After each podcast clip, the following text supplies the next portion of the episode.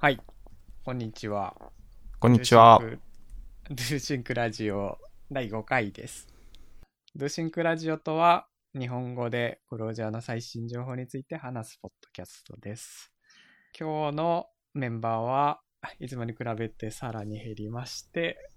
2人でお送りしたいと思います。えまず、イクルさん、こんばんは。そして、えー今日の進行役のエイトスです。よろしくお願いします。よろしくお願いします。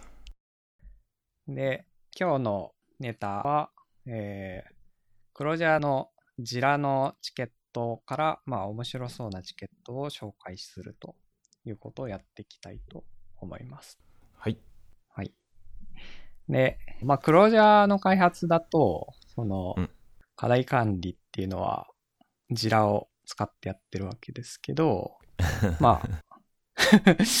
え、大丈夫ですか？はい。あのーはい。ジジラって聞くと、あの、数々のジラディスを、あの、伝説のジラディスがあるじゃないですか。ジ ジラがどれだけす、あの、素晴ら、素晴らしくダメな製品かっていう。うん。そういうのを思い出し、ちょっとクスってなってしまう。はい。なるほど。はい。まあそんないろいろ言われてるジラですけど、まあクロージャーの開発ではジラを使ってます。うんで、まあ普段その新しいリリースとかあった時だと、まあリリースノートとかチェンジログとか見たりするかなと思うんですけど、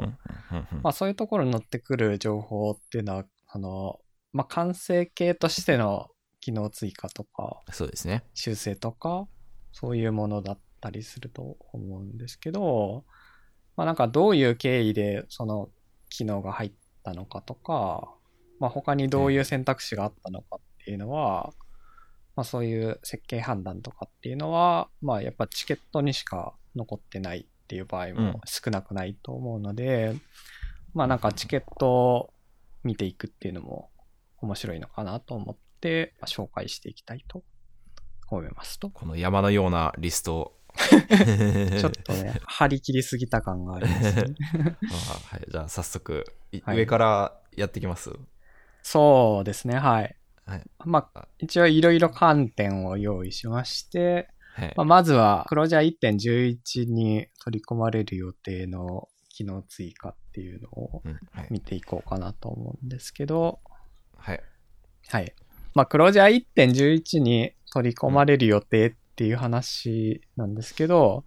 うんまあ、それが、その、ジラのチケットの修正バージョンっていう項目があるんですけど、うんまあ、そこにリリース1.11と指定されてるチケットが71件ぐらいありますと。うんで、まあ、その中から紹介していくんですけど、まあ、その修正バージョンって、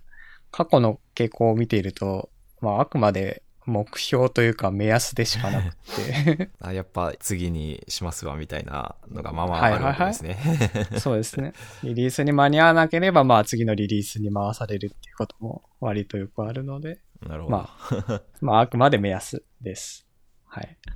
で、まあ今のところ、その71件の中で、そんなに大きな改善っていうのはないかなっていう感じはしているんですけど、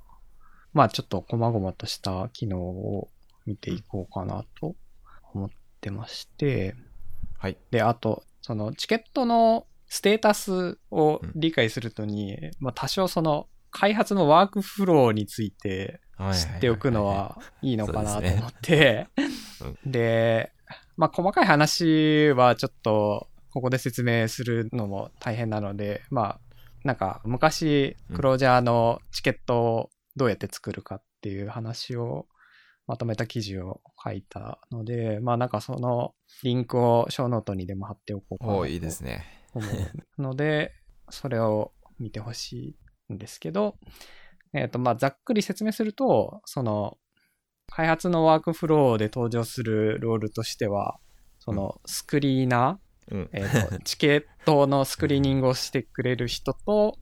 ああとはリッチヒッキーですね。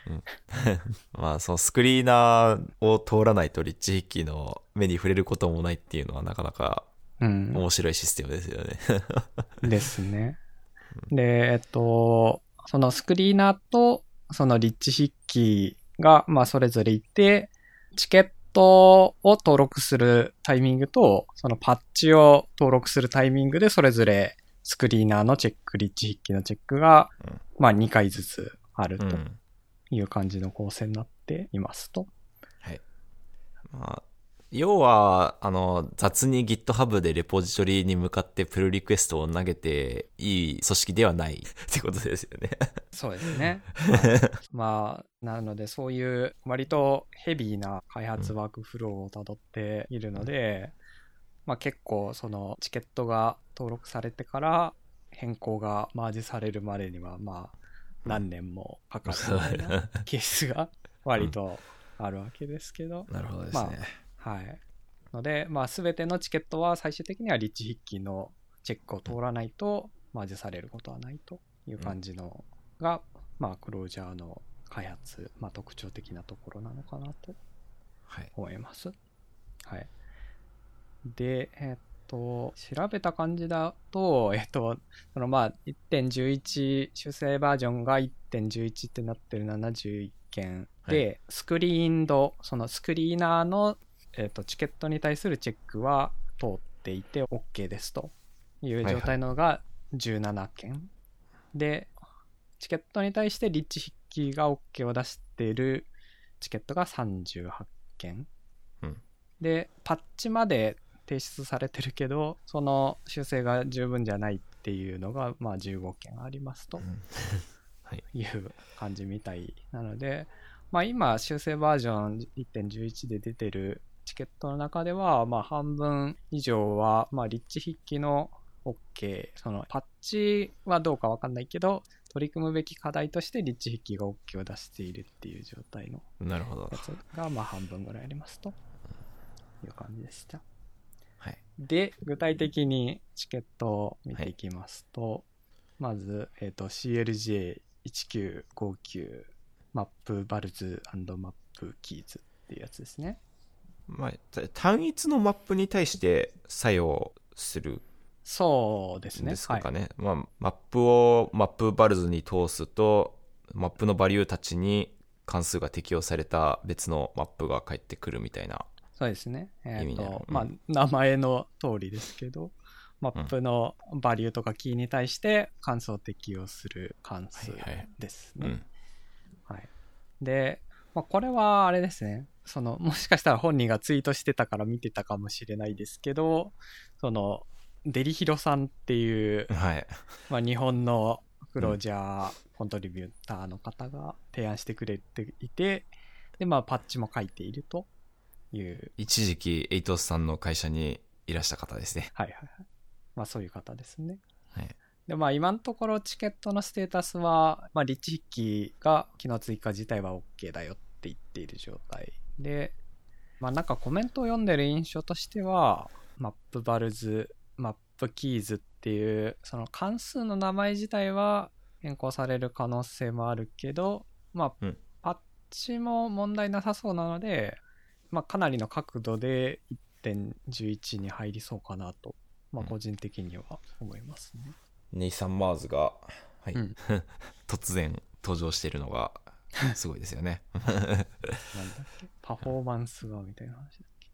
まあ、スペクターっていうライブラリがあって、はい。はスペクターを使えば何かしら似たようなことがすっきり書けるみたいな主張なのかなって思ったんですけど、うん。スペクター使ったことありますか伊藤さん？いやー、使ったことないんでわかんないです。でもそうですね。なんか、そうで、僕も、そのスペクターっていう、こう、一般的にいろいろなデータトランスフォーメーションを、うん。なんか、シュッと記述できると歌っているライブラリがはいはい。あって、はい。まあなんか、スペクターでできるからわざわざクロージャーのコアに追加しなくてもいいじゃんっていう意見はまうんああるみたいですね。はいはいはい。うん。まあ、でも、必要性はわかるというか、うん。そうですね。まあ、使うシチュエーションは確かになくは、わかるまあ、えっと、キー、キーの方に関数を適用したい場合がそんなにあるかはわからないけど、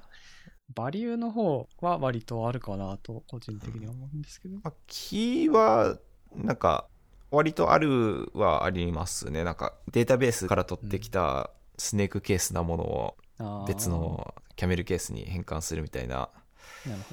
ユースケースあるんですけど、まあ、結局、ネストするので、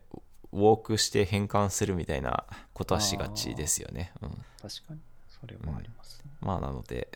そんなに、うん、ユースケース、キーをマップしたいユースケース、まあ、それぐらいかなっていうところではありますね。はい。うんなるほど。はい。まあはい、これについてうんはそんなところですかね。はいで、次。次が CLJ2365 で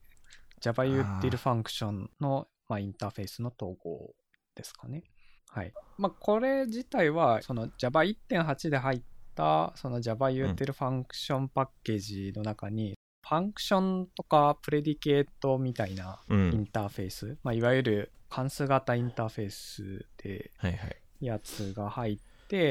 で、Java の API として、そういう function とか、 predicate みたいなインターフェースを要求するような API が増えてうきてんた。りしていて、まあ、例えばそのストリーム API とかもそうだと思うんですけど、そういうのが出てきて、そこに、まあ、 Clojure の関数をそのまま渡せなかったりとかっていうのが不便なので、それを、まあ、 Clojure の関数をそのまま渡せるようにしたいっていう話だと。確かに確かに。まあ自分でいちいち reify するのとか、だるそうですよね。うん、確かにですね。はい。で、そのなんか概要だけ見ると、こう、ファンクションとかそのプレディケートみたいなインターフェースが必要になる場所で、そのクロージャーの関数がマジカルな感じでそういうインターフェースを実装してくれるのかなってちょっと期待うん。してたんですけど、えっと、はい。実際のその今提案されてる修正を見た感じだと、まあ、単にそのクロージャーの関数に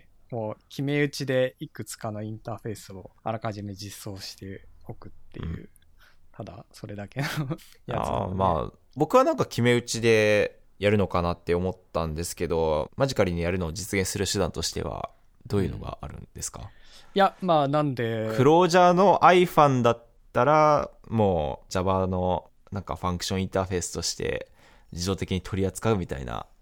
いやまあ感じなのか？まあ難しいですよえっとですよね。でなすよね。うそのコンテキストでどういう型が求められているのかっていうのが分かる仕組みがないとできないので、今のクロージャーのコンパイラーの仕組みの中ではできないですけど、うん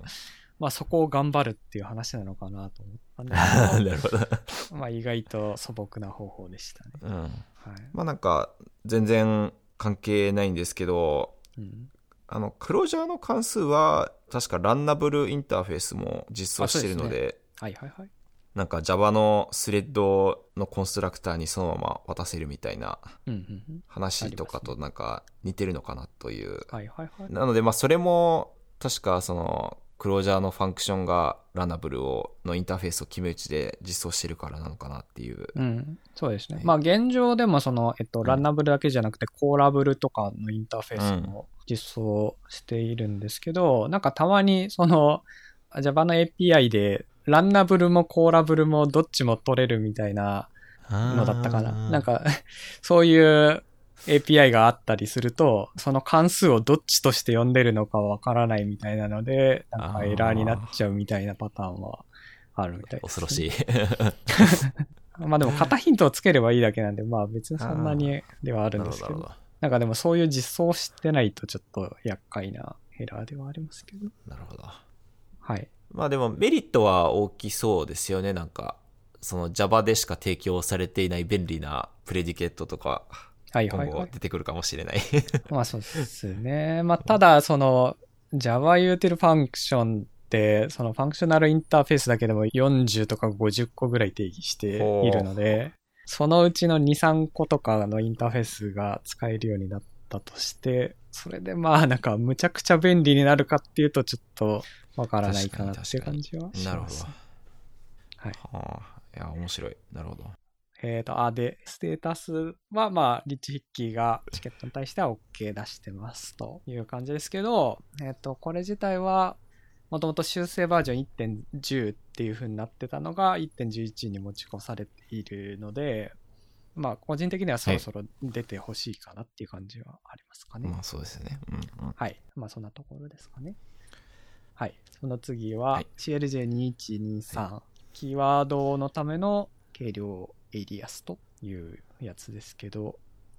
エイリアスっていうのは、要は require なんちゃら as 何みたいなそうですね。の as の部分。そうです、そうです。で、エイリアスとキーワードっていうと、その、 namespace 付きキーワードを書くときに、コロンコロンエイリアススラッシュキーワードみたいな書き方がうん。できるようになるから嬉しいっていうことですね、えっ、なんか。と、まあ、それ、それですね。えっ、と、なんていうか、その、まあ、黒字はスペックが出てきてから特に重要度が増しているかなっていう感じはするんですけど、うんそういうコロンコロンで始まるエイリアス付きのキーワードとかっていうのが、まあ、普段よく使うようになってきてるわけですけど、その現状だと、その、キーワードにつけれるエイリアスっていうのは、実際に存在するネームスペースに対してしかエイリアスって作れないわけですよね。で、なんですけど、まあ、その Clojure spec で使うにあたっては、別に実在するネームスペースじゃなくても使いたいわけですよね。確かに確かに。全部ネームスペースをフルで書きたくないっていうのは 疲れそうですね。そうそうそうそう。から、まあ、実在しないネームスペースに対して、そのエイリアスを作るっていうのを、まあ、キーワードのためだけに特殊な仕組みを作るっていうのが、まあ、提案されているという感じですね。ネームスペースの実態が、その ClojureScript だと、うん。JVM の方のクロージャーとだいぶ違うイメージがあるので、そこの整合性をどう取るかが難しそうだなっていう想像ですが、どうなんでしょう、伊藤さん。どうなんでしょうね。まあでも、エイリアスレベルの話だけで言えば、まあ、コンパイラーだけに閉じている気はするので、単まあにその、ネームスペース、あ、うんでもないかな。なんでしょう。ただその、クロージャースクリプトだとそのネームスペースってこう静的にしか存在し得ないじゃないですか。いや、まあ、そうですけど、はい、そこをどう書くのかなっていう。NS マクロに何か足される？エイリアスを宣言するだけの。まあ、シンタックスがどうなるのかは今のところ全くわからないですけど、うん。まあ、ただその、単にコンパイラーがこのエイリアスはこのネームスペースの別名だっていうのを覚えておけばいいだけなので、まあやり方としてはまあ別に難しくはないのかなと。で、まあどちらかっていうと、そのコロンコロンで書くキーワードの解決っていうのが、リード時に解決されるものなので、そことどういう、どうやって整合性を取るのかっていうところが、まあ難しいところなのかなっていう気はしますね。そうですね。なんか自前でコード解析する、うんあの、イニシエのツールが、そのコロンコロンのエイリアスされたキーワードの存在を知らなくて、あの、死ぬみたいな事件は、まあまあ、あありますね。はいはいはい。まあ、あとはコロンコロンで始まるキーワードっていう話は結構なんか最近も問題になっていて、そのリモートで動いてる REPL にそのコロンコロンで始まるキーワードを文字列として送りつけて向こう側で解決してもらおうと思ったら 向こう側はそのネームスペースを知らなくってみたいなエラーになっちゃうみたいな話はあるみたいで。なんか、クロージャーのコードとしては有効なのだが、エデンではないみたいな、あの、悲しいはいはいはいはい。事態が発生してしまってるってことですよね。うん、そう。だからまあ、コードを書いてるうちは便利なんだけど、うんちょっとそのシステマティックに扱おうとすると厄介なやつではあるんですけど。なるほど。はい。まあちょっと脱線しましたけど。いや、でも、はいまあトレそんな面白いトレードオフですよね。うんはい。で、えっと、まあ、このチケットのステータスとしては、まあ、これも別途なので、えっと、まあ、リッチ筆記が、まあ、OK を出しているけど、まあ、今のところ詳細は全然何も決まってないのでうん、まあ、1.1で入るかどうか、まあ、まだわからないっていうか、ほぼ入らないんじゃないかなっていう感じは、ちょっとしてます。なるほど。はい。はい、次。はい。で、えっと、まあ、とりあえず1.11で取り込まれる予定のチケットっていう観点では以上で、あとはまあ、ジラだと、そのチケットに対して投票とかウォッチとかっていううんフィードバックがつけられるようになってるので、そういう投票とかウォッチとかっていうので、まあ、コントリビューターの注目を集めているチケットっていうのを見ていこうかなとうん思いますと。あ、で、そうですね。クロージャーの投票とかウォッチとかっていうのは、その開発コアチームが次のリリースでどの課題を解決しようかってプランニングするときに投票の数とかウォッチャーの数とか考慮されるので、まあ、自分が解決してほしいっていうものには投票とかウォッチとかしておくといいと思います、意思を表明していこうぜ、みんな。はい。うんで、えーっと、注目されてるのはどれだ？まあ、まず投票トップっていうところで言うと、なんかまあ見ていくと、結構その次のリリースで取り組む課題とかって、やっぱり投票数とかウォッチャーの数とか多いものが考慮うんされるので、えっ、と、その投票数のトップっていうのも、えっ、と、さっきのその1.11のタグがついているものが割と多くて、うん投票トップはさっきの map-vals、 map-keys とかですね。とか、あとさっきの、えっ、と、キーワードのエイリアスの話も、まあ投票トップに入ってますと。はいはい。で、まあ紹介してないやつで言うと、CLJ1965 っていうのがあって、まあスペックのドキュメント文字列サポートっていうやつですね。まあ、なんで最初スペックのドキュメント文字列いらないやろって思ったんでしょうね。うーん、まあでもこれは、まあわ、わからんでもないというか、結局そのスペックの仕組みって、その既存のネームスペースの仕組みとは完全に独立していて、うんはいしかもスペック自体には今のところメタデータをつけられないので、その、どこにそのドキュメント文字列なり、まあメタデータですね。スペックに対するはいメタデータっていうのをつけておくのか、保存しておくのかっていうのは、ちょっと悩みどころではあるので、なるほど。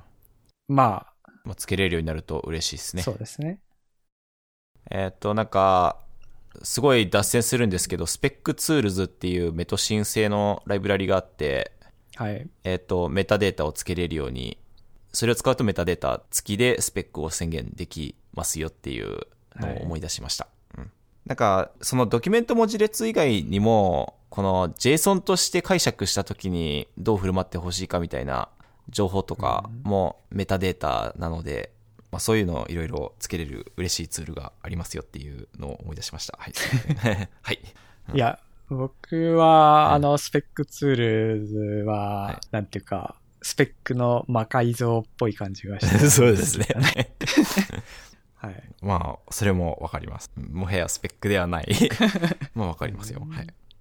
そうですね。ちょっとなんか、うん本来、クロージャー本家が意図したものではなさそうっていう感じが、すごいひしひしとしてます、ね。はい。で、えっ、と、これも、まあ、具体的な話についてはまだ進んでないという認識ですけど、まあ、スペック関連の変更については、そのスペック2が別であるので、うんまあ、スペック2が一段落しないと進まないんじゃないかなという感じは確かに。してます。んなところですかね。次。はい。で、えっ、と、まあ、投票トップはそのぐらいで、あとはウォッチャーのトップですけど、まあ、ウォッチャーのトップも見ていくと結局さっきのキーワードのエイリアスの話が出てきたりとかするんですけど、うん。今まで紹介してないやつの中からいくと CLJ2112 っていうのがあってこれはスペックのフォームのためのスペックっていうやつですねスペックフォームっていうと、SDEF みたいなやつ？えっ、とまあコルオブとかマップオブとかキーズとかはいそういうやつですね。スペックを作るために使うマクロのシンタックスを定義するためのスペックっていう感じですね。なるほど。でまあそれがあると何が嬉しいのかっていう話ですけどまずはそのコルオブとかマップオブとかっていうマクロの、まあ、シンタックスチェックがスペックを使って行われるようになるのでより厳密になるっていうのはうん1。点ありますね。であともう1点はそのスペックってその S 式のパースにも使えるようになってるはいはい。とうん。思うんですけど、使えますね。それを、まあ、スペックフォームのためにスペックを定義しておくと、そのスペッのフォームをパースするのがやりやすくなるっていうので、昔はなんかそのスペックをトラバースしていく正式なやり方はそのスペックをスペックでパースして辿っていくっていうのが公式なやり方になるっていう風で言われてたんですけど、まあ最近はそのスペック2が出てきて、このあたりはなんかかなり状況が改善しているっていはいう。認識なので、まあその面では、このスペックフォームのスペックっていうのは必要性は下がってるんじゃないかなっていうふうには思います。なんか、大昔に聞いたポッドキャストで、その、うん。アレックス・ミラーとリッチ・ヒッキーがなんか語り合ってる時に、その、スペックに、スペック自身のスペックを定義すると、それを使ってスペックのジェネラティブテストができるぞみたいなことをリッチ・ヒッキーが言ったらしくて、はーって。なるほど。メタメタしいが。そうですね。うんまあでもメタメタしいっていう話で言うと、うんこのチケットの問題点が一個あって、そのスペックのシンタックスを定義するためのスペックっていうのを一体どうやって定義するのかっていうのがブートストラッピ自身ング問題な。そうです。だから、自分自身を使ってどう自分自身を定義するのかっていう、まあ、一種のブートストラップ問題になっちゃうので、まあ、どうやるのかなっていう感じなんですけど、まあ、結局、そのスペック2っていうのが、まあ、割とうまくやっているんではないか、あうーんと、ちょっと直接解決しているのかどうかわからないですけど、うんまあ、もしかしたら一部とかの解決にはなっているのかなっていう感じはします。はい。あ、まあで、これも結局スペックの話なので、スペック2が出るまで待たなきゃいけないかなと思ってますと。なるほど。はい。で、えっ、と、まあ注目を集めてるチケットに関しては、まあ大体そんなぐらいですかね。うん。で、あと、最後の観点としては、まあ、個人的に興味があるやつもちょっと紹介しておこうかなっていう感じで、はいまあ、いくつかピックアップしたんですけど、えっ、と、一番初めのやつが CLJ2 ってやつですね。に、えっ、と、まあ、これは最古の未解決チケットっていう位置づけになってますね。で、最近そのクロージャーで使ってるジラのシステムがオンプレミスのやつからクラウド版に移行されたんですけど、で、その移行の過程でチケットを新しいクラウド版にインポートするっていうのが必要なわけですけど、でその過程でこう昔のチケットを目にする機会っていうのがちらほらあって、なるほど、なるほど。で、このチケットもまあたまたまそういう過程で目にしたっていう感じなんですけど。で、えっと、このチケット自体がやろうとしてるのは、その with スコープマクロっていうのとスコープ関数っていうのを提供しますというふうに言っていて、まあなんかやりたいこととしては with オープンマクロがやっているのと似たような機能かなという感じなんですけど、なんかその with スコープマクロの中でスコープ関数を呼び出すと、scope 関数の引数に渡したオブジェクトをクローズする対象にどんどん追加していって、その with スコープマクロを抜けるタイミングで、そのクローズ対象のオブジェクトを一括でクローズしてくれるっていう感じの機能あみたいですね。その with open だと with open の引数に渡したオブジェクトしか自動でク。ローズしてくれないんですけど、ウィズスコープだといらなくなったタイミングでどんどんクローズ対象にしていけるので、まあ、機能としては、まあ、ウィズオープンよりも柔軟なのかなっていう。感じはしますが、まあ、もう、なんていうか、は いだし、そのチケットが作られてからもう10年以上経っているので、なんかもうこれが今更マージするっていうのは全然考えられないなっていう感じはうんしているんですけど、まあ、未だにクローズもされないので、まあ、謎、謎なチケットですよね。わかります。なんか、デートミックを開発してる途中で欲しくなったりするケースがあったりしたのかなっていう、想像、想像ですけど。まあ、わかんないですね。まあ、うんとりあえず、そのリッチ筆記が担当に割り当たっているので、うんまあ、完全にリッチ筆記の一存になっているのかなっていう感じはします。なるほど。はい。まあ、そんなところで、えっ、と、その次が CLJ1255 はいいうやつで、えっ、と、これは defclass とか extend-class とかっていううんシンタックスを提供する機能追加のチケットですね。うん。なるほど。えっと、現在は、 extend っていうのはその継承っていう意味なんですか、これは？えっ、と、まあ、このチケットが解決しようとしている話としては、その Java の API とかを使うときに、その、親クラスのプロテクテッドなメソッドを呼び出す必要があったりとか、実装の継承がやりたい場合って、うんまあ、クロージャーだとできない？えーとああ、まあ確かに、プロロキシマクロだと、その Java のパッケージの内部のものにアクセスできるかっていうと、プライベートなものはアクセスできなさそうですよね。うん、なるほど。そうですね。プロテクテッドとかだと確かできないと思いますけど、うんうんうんまあ、そういうのを Clojure からも触れるようにしたいという感じの要望だと思うんですけど、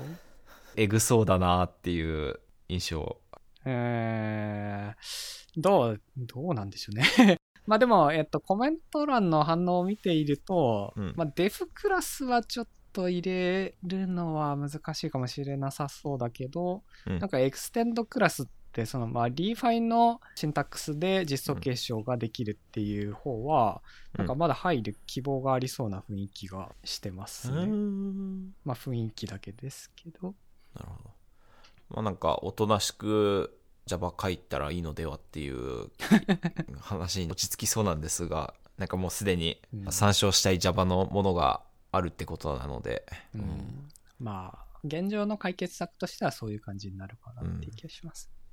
で、まあ、個人的にこれに注目したのは単に、その、僕が開発してるその JIZE がは、まさにデフクラスっていうマクロを提供するためのはいものなので、まさか公式にデフクラスっていうシンタックスが検討されていたのかと思ってびっくりして見てみたんですけど、まあ全然、JIZE のデフクラスとはまあもちろん違う機能だったんですけど、なるほど、なるほど。はい。ニコラ・モメットがまだ活動してるんですね。そうですね。ツイッターのなんか発言を見るともうクロージャーには愛想が尽きてきたみたいな波動を感じてたんですけど、あれそうですか？そんなことでもない。えっと、あ、まあ一応ニコラ・モメットさん、えっと、うん。その Bronsa さんですね。はい Bronsa。アカウント で言うと Bronsa さんで、まあその tools.reader とか tools.analyzer とかのうんメンテナーをやってる方ですけど、まあ全然僕の印象では全然元気に楽しくクロージャーハッキやっング。ている、そうですね、クロージャーのコンパイラーにめちゃくちゃ詳しい人っていう風で認識してますけど、なるほどで、まあその人が、なんか今年に入って急にこのチケットに対してパッチを出してきているので、なんか急に現実味を増してきたなっていう感じが、印象がありますね。はい。まあでも今の時点では入るとも入らないともわかんないかなっていう感じがありますけど、入ればまあ、便利にはなるのかなっていう感じがしますね。まあわかるなん。ですけど、まあわかるけど、ただ、その、すでにいくつもある、こう、Java との総合運用のためだけのシンタックスがまた増えるってなると、まあなんか初心者を悩まされる種にはなるかもなっていですねう感じはしますね。はい。そんなところですね。はいで、えっ、と、最後のチケットが CLJ1472 っていうやつで、まあこれは、その前のチケット2つと比べると、だいぶ現実的な問題を解決しようとしているチケットかなとはい。思うんですけど、えっ、と、どういう問題かというと、グラール VM でソフトウェアトランザクショナルメモリーを使うと死ぬ。えっ、と、ソフトウェアトランザクショナルメモリーではなくて、そのロッキングマクロっていうのがあるんですね。はいはいはい。で、まあ、それは Java でいうシンクロナイズドブロック相当ああー、はいはいはいやつ。ですけど、そのロッキングマクロを使っているコードを GraalVM とか、まあ、あとは Android の ART、Android ランタイムとかっていう、その特殊なランタイム上でロードするとエラーになるっていう問題ですね。STM は関係ないのか。STM ではないですね。なるほど。はい。で、これ自体の問題は、そのクロージャーのロッキングマクロから生成されるバイトコードは、まあ、ホットスポットとかそういう一般的に使われているようなランタイム上では特に問題ないバイトコードとして認識されるんですけど、その GraalVM とか ART とかだと正しくないバイトコードと認識されて、バイトコードの verification が通らない、その VerifyError になるっていう、その、ビルドができない。そうですね、微妙なバイトコード、あ、ビルドがってか、まあ、ロードができないって感じですかね。ロードが、ああ、なるほど。ロードするときに怒られるのね。そうですねな。るほど。はい。まあそういう微妙なバイトコードを吐いてしまうっていうのがまあ問題だったんですけど、で、まあ、この問題自体は結構何年か前から特に Android 方面でうん認識されていたものではあったんですけど、最近 GraalVM が出てきたことで、うんそのクロージャーを GraalVM で使うっていう機会が増えてきて、うんよりシビアな問題として。認識されるようになってきたっていう感じですね。